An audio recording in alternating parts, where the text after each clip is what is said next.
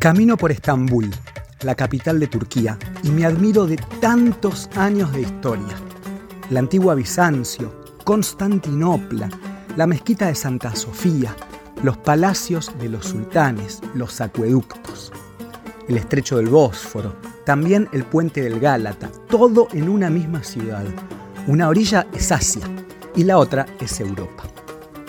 Un histórico puente entre continentes, tierras que vieron innumerables batallas, gloriosos ejércitos conquistadores, visires, emperadores, patriarcas, restaurantes espectaculares para comer baklava, desayunos muy abundantes, kebab, pistacho.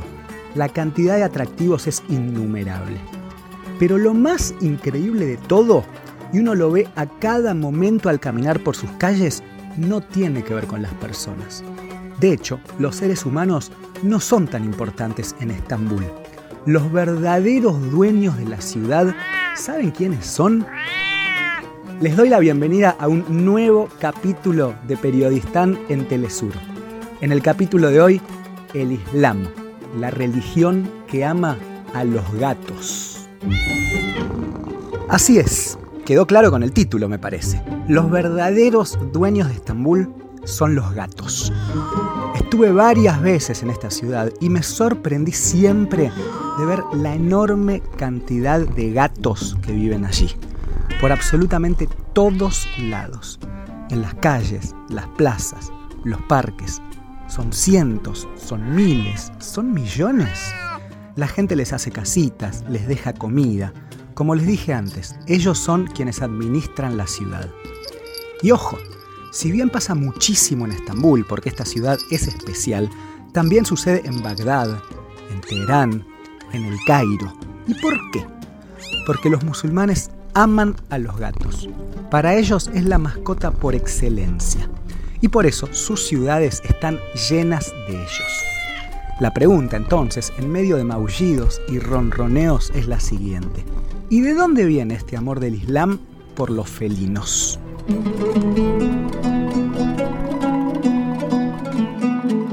Resulta que en la tradición islámica los gatos son admirados por su limpieza. Claro, la religión hace un culto especial de la higiene. Por ejemplo, es obligación lavarse antes de rezar y en todas las mezquitas hay un lugar para hacerlo. A los gatos se les considera muy limpios, todos los hemos visto lamerse sus propios cuerpos, y por lo tanto se les permite entrar en hogares e incluso en mezquitas, incluidas las más importantes.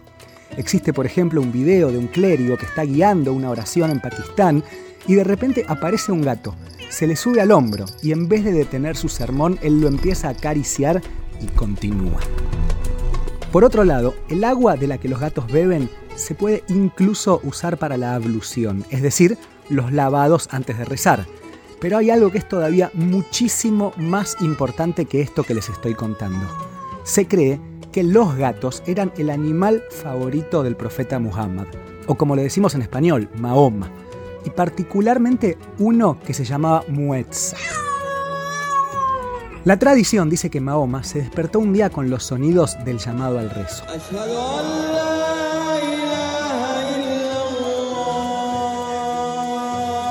Entonces, preparándose para asistir a la oración, comenzó a vestirse hasta que descubrió a su gato Muetza que estaba durmiendo en la manga de su túnica, la que usaba para rezar. En lugar entonces de despertar al animal, de tanto respeto que le tenía, Mahoma usó un par de tijeras para cortar la manga sin molestarlo. Luego lo acarició tres veces y se fue.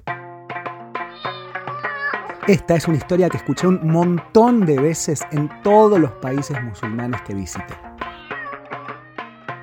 Pero claro, antes de mí hubo también un montón de otros viajeros desde hace mucho tiempo y todos vieron lo mismo.